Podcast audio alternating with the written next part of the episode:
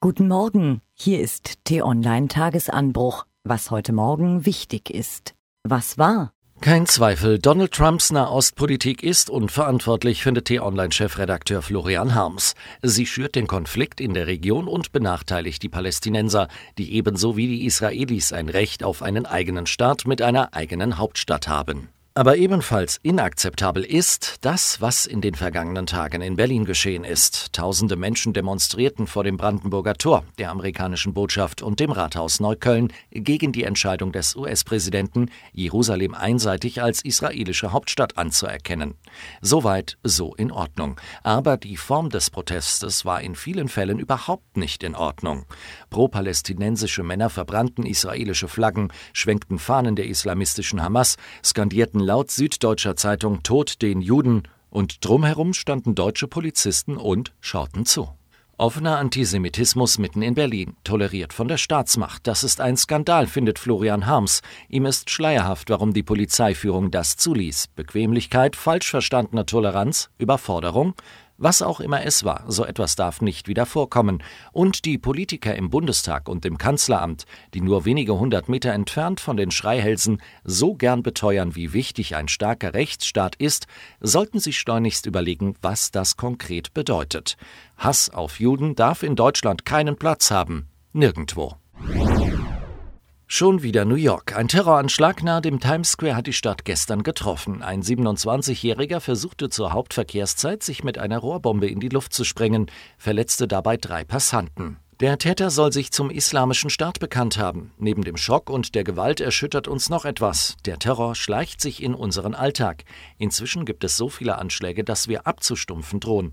Aber wir dürfen uns daran nicht gewöhnen. Terror ist das Gegenteil der Normalität. Er ist der blanke Wahnsinn. Was steht an? Was in unserem Nachbarland Polen geschieht, sollte uns alle interessieren. Mit ihrem radikalen Kurs hat die Regierungspartei PIS das Land in der EU zunehmend isoliert. Durch knallharte Gesetze gegen die Unabhängigkeit von Medien und Justiz sowie die Weigerung zur Aufnahme von Flüchtlingen handelt sie sich mehrere Vertragsverletzungs- und ein Rechtsstaatsverfahren ein. Gestern nun wurde der neue Regierungschef Morawiecki vereidigt. Zugleich dient er als Finanzminister. Heute stellt er sich einer Vertrauensabstimmung im Parlament. Die wahre Macht aber, so sagen es kundige Beobachter, behält der PIS-Vorsitzende Jaroslaw Kaczynski. In Brüssel will die EU-Kommission ihre Vorschläge zur Zulassung von Pestiziden vorstellen und wird wohl die Glyphosat-Zulassung um fünf Jahre verlängern, auch weil Deutschland dem schon zugestimmt hat.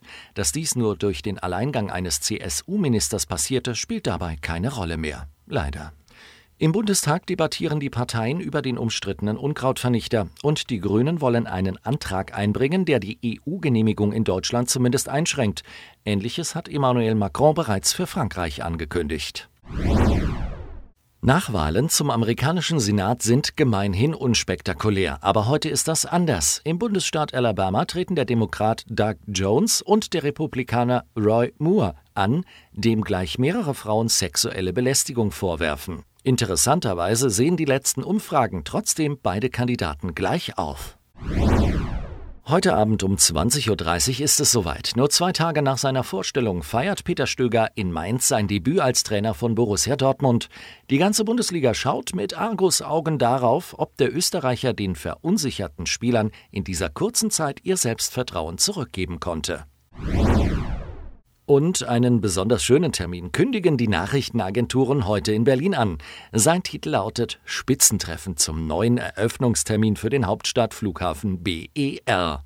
Als Florian Harms das gelesen hat, hat er laut gelacht. Ich glaube, mehr gibt es dazu nicht zu sagen, meint er.